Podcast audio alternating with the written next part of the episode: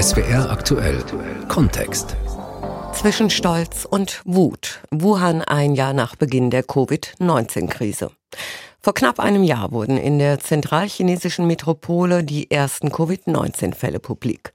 Ende Januar 2020 schließlich wurden Wuhan und Umgebung vom Rest des Landes abgeriegelt. Und heute? Da ist kaum mehr etwas zu spüren von der Viruskrise. Steffen Wurzel berichtet. Ein Abend in Wuhan Anfang Dezember. Es nieselt, die Temperaturen liegen knapp über dem Gefrierpunkt, es ist ungemütlich. Trotzdem stehen knapp 30 gut gelaunte Frauen und Männer an einem Bootsanleger am Ufer des Flusses Yangtze, der hier im Zentrum von Wuhan rund 800 Meter breit ist. Ein Ausflugsdampfer hat angelegt. 228 Yuan kostet die Flussrundfahrt mit dem Schiff, erzählt einer der Wartenden. Umgerechnet also knapp 30 Euro. Bei der Frage, seit wann die geselligen Flussrundfahrten wieder stattfinden in Wuhan, seit wann er die Corona-Beschränkungen nicht mehr spürt im Alltag, schaut der 35-Jährige etwas verdutzt, so als wundere er sich über eine so dämliche Frage. In Wuhan ist wieder alles normal, schon seit langem, schon seit einem halben Jahr oder so. Verglichen mit Europa und den USA hat Wuhan das Virus viel erfolgreicher in den Griff bekommen. Nicht so wie in den Ländern, in denen ständig nur über Freiheiten und Menschenrechte geredet wird. In solchen Ländern kann der Staat die Menschen nicht zwingen, zu Hause zu bleiben. Die chinesische Regierung hingegen kann entschieden durchgreifen. Und das tat sie auch. Am 23. Januar 2020 riegelten die chinesischen Behörden Wuhan ab, angesichts der dramatisch gestiegenen Covid-Patientenzahlen.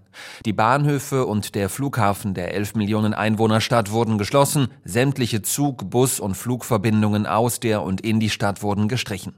Am Stadtrand stoppte die Polizei ein- und ausfahrende Autos. Bis Anfang April blieb die Hauptstadt der chinesischen Provinz Hubei vom Rest des Landes fast vollständig abgeschottet. Inzwischen ist in Wuhan nicht mehr viel zu spüren vom Ausnahmezustand vor rund einem Jahr. Die Straßen sind wieder voll in Wuhan. Mitte Dezember gab es in der Stadt nach Behördenangaben lediglich einen aktiven Covid-Fall, den einzigen in der gesamten Provinz Hubei, die mit rund 59 Millionen Menschen etwa so viele Einwohner hat wie Italien. Geschäfte und Restaurants haben in Wuhan schon seit Monaten wieder geöffnet. Zumindest die, die das mehrwöchige Herunterfahren des öffentlichen Lebens Anfang 2020 überlebt haben. Ja.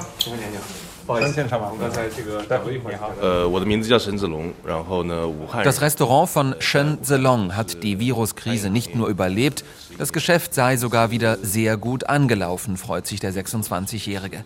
Shen ist Juniorchef des Restaurants Dan Qingyan. 那段时间大家肯定都是没有 Während des Lockdowns hat uns die Immobilienfirma die Miete gestundet. Den Lohn unserer Angestellten haben wir um die Hälfte gekürzt. Das haben sie auch so akzeptiert. Unsere Fixkosten waren also ziemlich niedrig. So haben wir die Monate des Stillstands überlebt.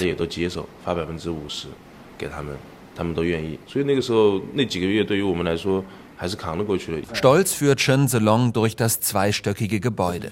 Im Obergeschoss befinden sich einige edel eingerichtete Separés. Wenn man die schweren Vorhänge beiseite schiebt, bietet sich ein Blick auf das noble Ausgehviertel Wuhan Tiandi.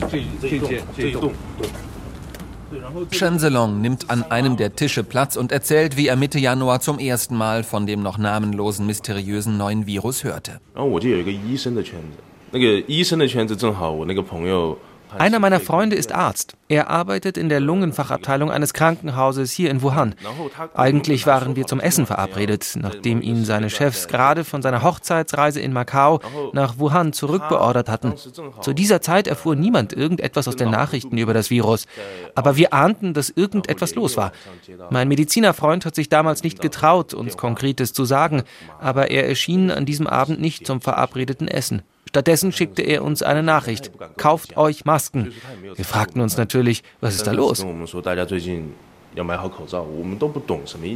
In den Wochen vor der Abschottung Wuhans am 23. Januar hatten die staatlichen Stellen wochenlang versucht, die Gefährlichkeit des neuartigen Coronavirus herunterzuspielen. Das Ausmaß der bereits seit Dezember grassierenden Krankheit wurde bis kurz vor dem Lockdown kleingeredet. Hinweisgeber wie der Wuhaner Mediziner Li Wenliang, die bereits Ende Dezember vor den Gefahren des neuartigen Coronavirus warnten, wurden von den Sicherheitsbehörden bedroht und zum Schweigen gebracht. Restaurant-Juniorchef Shen Zelong sorgte sich damals vor allem um die Gesundheit seiner Familie und um die vollen Kühlschränke und Lagerräume. Wir haben uns zusammengesetzt und unsere Angestellten gebeten, bleibt freiwillig hier. Lasst uns weiterarbeiten und kochen und die Gerichte ausliefern an die Krankenhäuser in Wuhan. Wir haben über unsere Social-Media-Kanäle Kontakte geknüpft und die Notfallkrankenhäuser kontaktiert. Zu der Zeit gab es für das medizinische Personal dort oft nicht genug zu essen. Die also hatten dort nicht mal mehr Fertignudelsuppen oder Brot. In Wuhan war es zunächst der aufopferungsvolle Einsatz unzähliger Bürgerinnen und Bürger wie Shenzelong, der die Stadt am Laufen hielt. Ein für chinesische Verhältnisse außergewöhnliches zivilgesellschaftliches Engagement.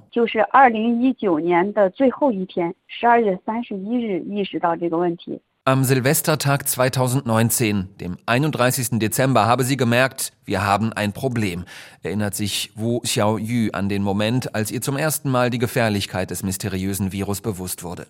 Die 46-jährige Ärztin arbeitete damals in einem Krankenhaus in Wuhan. Inzwischen lebt sie rund 1000 Kilometer westlich im chinesischen Landesteil Sichuan. Um sie vor möglichen Repressionen durch die chinesischen Behörden zu schützen, haben wir ihren Namen geändert. Sie heißt eigentlich anders. 我是要休假的，十二月三十一日。 Silvester, das war der erste Tag meines lang geplanten Jahresurlaubs. Um 9 Uhr vormittags kam ein Anruf meines Chefs. Ich sollte zurück ins Krankenhaus für eine wichtige Sitzung. Ich bin im Urlaub, sagte ich ihm. Seine Antwort, Urlaubssperre für alle leitenden Ärzte. Bei der Sitzung ging es um eine Mitteilung der Gesundheitsbehörden über den Ausbruch einer unbekannten Lungenkrankheit. So habe ich es erfahren. 发生了，然后就开这样的会议，我就知道了。Die nächsten Tage und Wochen arbeiteten Dr. Wu und ihre Kolleginnen und Kollegen quasi nonstop durch. Die Zahl der Notfallpatienten stieg in Wuhan den Januar über unablässig an. Die meisten Ärztinnen, Pfleger und Krankenhausangestellten in der Millionenmetropole fühlten sich zunächst völlig alleingelassen. Zur selben Zeit versuchte Chinas Staats- und Parteiführung mit Hilfe der staatlichen Medien zu beschwichtigen und das Problem herunterzuspielen. Noch am 6. Januar 2020 verkündete eine Sprecherin im nationalen Nachrichtensender CCTV, Bisher haben Untersuchungen keinen eindeutigen Beweis erbracht, dass die Krankheit von Mensch zu Mensch übertragen werden kann oder dass sich medizinisches Personal anstecken kann. 实际上，在十二月三十一日的时候。 Die Wahrheit ist, schon am 31. Dezember bei unserem Treffen an Silvester waren wir alle überzeugt, dass eine Mensch-zu-Mensch-Übertragung möglich ist. Deswegen setzten wir damals im Krankenhaus bereits ein Schutz- und Hygienekonzept um, wie für einen Neuausbruch der Lungenkrankheit SARS. Der oberste Seuchenschutzbeauftragte der Regierung, Zhong Nanshan, erklärte erst am 20. Januar offiziell über die Medien, dass Menschen sich gegenseitig anstecken können. Erst dann erfuhr es die Öffentlichkeit und die Leute begannen, die Krankheit wirklich ernst zu nehmen. Internationale Expertinnen und Experten sind sich weitgehend einig. In den ersten alles entscheidenden Tagen und Wochen der Viruskrise wurden von den chinesischen Behörden viele Fehler gemacht. Bestehende Seuchenkonzepte und Informationsketten wurden zunächst nicht umgesetzt, ganz offensichtlich aus Angst der zuständigen Behördenmitarbeiter vor Ort. Ein typisches Problem in Einparteiendiktaturen wie China. Wer übergeordneten Stellen und hochrangigen Politikern unangenehme Nachrichten auftischen muss, riskiert oftmals Ärger. Knapp ein Jahr später versucht die kommunistische Staatsführung, die Geschichte in ihrem Sinne umzuschreiben und Fehler und Versäumnisse während des Ausbruchs der Viruskrise vergessen zu machen. Zum Beispiel mit einer riesigen Sonderausstellung in einer Art Messerhalle im Norden von Wuhan. Vor der Halle stehen mehrere gut gelaunte Besuchergruppen. Fotografen machen Bilder, einige Besucherinnen und Besucher halten stolz Flaggen in die Kameras, chinesische Nationalflaggen und die roten Fahnen der kommunistischen Partei Chinas mit gelbem Hammer- und Sichelsymbol. Ja. Die meisten Besucherinnen und Besucher kommen aus Wuhan und Umgebung. Wegen des großen Andrangs muss man sich vorab online anmelden. Sie und ihr Freund arbeiteten in einem Krankenhaus, erzählt diese 27-jährige Ausstellungsbesucherin aus der Stadt Huanggan östlich von Wuhan. Diese Ausstellung zu besuchen, das bedeutet für sie, die schlimmen Erfahrungen der Covid-Krise vom Frühjahr erneut zu durchleben. Auf rund 9000 Quadratmetern präsentiert die Ausstellung in Wuhan eine Art Chronologie der Corona-Krise in China. Hunderte Fotos, Videos und Installationen zeigen Krankenschwestern, Ärzte, Soldaten und Mitglieder kommunistischer sogenannter Nachbarschaftskomitees. Das Bild, das vermittelt wird, die Covid-19-Krise wurde China quasi von außen aufgezwungen unter der Führung der Kommunistischen Partei aber hat das Volk die Krise überwunden. Zu den staatlichen Versäumnissen, Lügen und Vertuschungsaktionen der ersten entscheidenden Wochen Ende 2019, Anfang 2020 verliert die Ausstellung kein Wort. Fragen zur Herkunft des Virus und zum staatlichen Versagen bei der Aufsicht gefährlicher Wildtiermärkte etwa werden nicht gestellt. Kritische Stimmen kommen nicht zu Wort.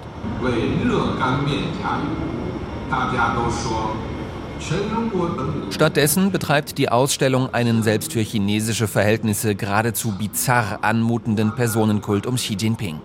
Chinas Staats- und Parteichef taucht überall auf in der Ausstellung, auf riesigen Bildschirmen, Fotos und in den Begleittexten, die den Vorsitzenden der Kommunistischen Partei geradezu gottgleich darstellen, als entschlossenen und unfehlbaren Kämpfer gegen das Coronavirus.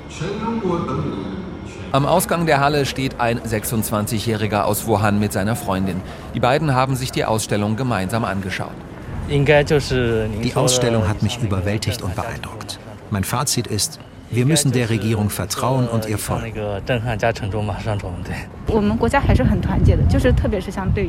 Das chinesische Volk hält zusammen und in dieser Gesundheitskrise noch mehr als das andere Nationen machen. Andere Staaten kämpfen immer noch gegen das Virus. Hier in China hingegen gibt es fast keine Neuinfektionen mehr. Deswegen glaube ich an unsere Regierung und an die Führungsrolle der kommunistischen Partei. Ein Jahr nach Ausbruch der weltweiten Covid-19-Pandemie hört man solche Aussagen sehr häufig in Wuhan. Doch nicht alle glauben der patriotisch-nationalistischen Staatspropaganda. Einer der entschiedensten Kritiker der chinesischen Führung in Bezug auf das Corona-Management ist Zhang Hai. Er kommt ursprünglich aus Wuhan, lebte aber in den vergangenen Jahren im südchinesischen Shenzhen, gemeinsam mit seinem 76-jährigen Vater, einem hochdekorierten Militärveteranen. Als dieser im Januar operiert werden musste, brachte Zhang Hai seinen Vater nach Wuhan. Denn das chinesische Gesundheitssystem funktioniert so, dass Patienten in der Regel nur in ihrer Heimatstadt eine umfassende und kostenlose Behandlung bekommen. Im Falle von Zhang Hais Vater war das also Wuhan. Als die beiden am 17. Januar dort ankamen, waren die Krankenhäuser bereits voll belegt mit Covid-19-Patienten. Zhang Hais Vater steckte sich während seiner Behandlung mit dem Coronavirus an, erkrankte schwer und starb schließlich am 1. Februar an Covid. Hätte er von der enormen Ansteckungsgefahr gewusst, hätte er seinen Vater damals natürlich niemals nach Wuhan gebracht, sagt Zhang Hai im Gespräch mit dem Schweizer Radiosender SRF. Wuhans Stadtregierung hat damals gelogen und tut das auch heute noch. Zhang Hai hat die zuständigen Behörden verklagt.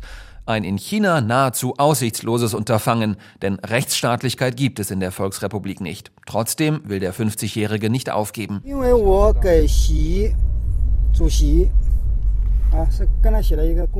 Ich habe einen offenen Brief an Staatschef Xi Jinping geschrieben. Ich habe ihm geschrieben, dass Rechtsstaatlichkeit und Gleichheit vor dem Gesetz doch möglich sein sollten. Taten statt Worte sind nötig. Genau das habe ich ihm geschrieben. Seit Zhang Hai in der Öffentlichkeit für eine Würdigung der Leiden seines Vaters streitet, sind Polizei und Geheimdienste hinter ihm her. Sie drängen ihn seit Wochen, die Klagen fallen zu lassen, keine Interviews mehr zu geben und vor allem nicht mit ausländischen Medien zu sprechen. Die Regierung von Wuhan übt eine Menge Druck auf uns aus. Viele haben deswegen aufgegeben, was ich gut verstehen kann. Ich werde aber nicht aufgeben, obwohl sie auch mich behelligen und mich bedrohen.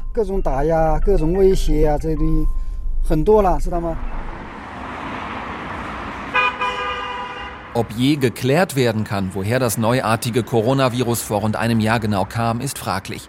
Die ersten Krankheitsfälle konnten bis in den Dezember 2019 zurückverfolgt werden zum Gelände eines Wildtiermarktes in Wuhan. Dort ist heute, rund ein Jahr später, nicht mehr viel zu sehen. Die Gebäude sind leer, fast alle Hinweis- und Werbeschilder sind entfernt und das gesamte Gelände neben einer vierspurigen Schnellstraße ist mit einem drei Meter hohen blickdichten blau-schwarzen Zaun abgeriegelt. Die staatliche Propaganda suggeriert derweil seit Wochen, das Virus sei vermutlich aus dem Ausland nach Wuhan eingeschleppt worden. Das verfängt, so auch bei dieser Verkäuferin, die in der Nähe der früheren Markthalle lebendige Krabben verkauft. Wuhan das Virus kam nicht aus Wuhan. Ausländer haben es eingeschleppt. Die Amerikaner. Mit Wuhan oder Hubei hatte das nichts zu tun. Dank unseres kommunistischen Systems hat China die Krise gut gemanagt. Für die Zentralregierung ist die Gesundheit des Volkes wichtiger als alles andere.